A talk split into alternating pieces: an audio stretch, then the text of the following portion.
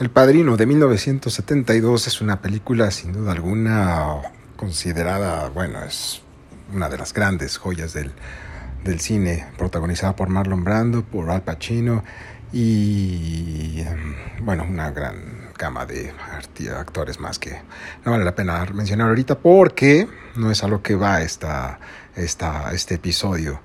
Va a qué es lo que sucedió cuando el autor de la novela, el padrino en el cual está basado la película, se encontró con uno de los coprotagonistas incómodos de la misma. Esto es la perra del espectáculo. Resulta que si vieron la película sabrán que hay una persona ahí que aparece, que, bueno, un actor, cantante, que está todo triste y llorando porque le van a quitar un papel y su carrera no va a despuntar. Entonces el padre le dice que se calme, que se deje tonterías, que le va a conseguir el papel. Bueno, posteriormente a la estreno de la película eh, quedó más que obvio que el personaje estaba inspirado en Frank Sinatra, quien cuya carrera estaba por los suelos en ese entonces, en las finales de los 60, y recurrió, dicen, a miembros de la mafia para que este le echaran, estos le echaran la mano para elevarlo, lo cual no le cayó muy bien a este Frank Sinatra, ¿verdad?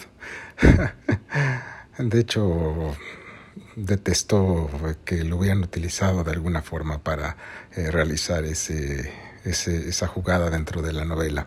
Y esto está confirmado por Mario Puzo, quien realizó un libro eh, sobre la filmación de la película de El Padrino, donde también revela lo que sucedió cuando uno de los eh, dueños de un restaurante al cual él, asistía, Arthur creo, y le presentó a Frank Sinatra.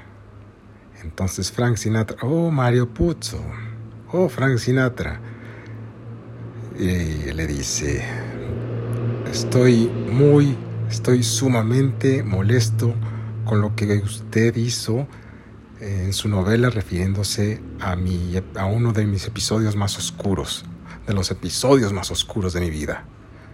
Y me da un asco estar en el mismo lugar que usted.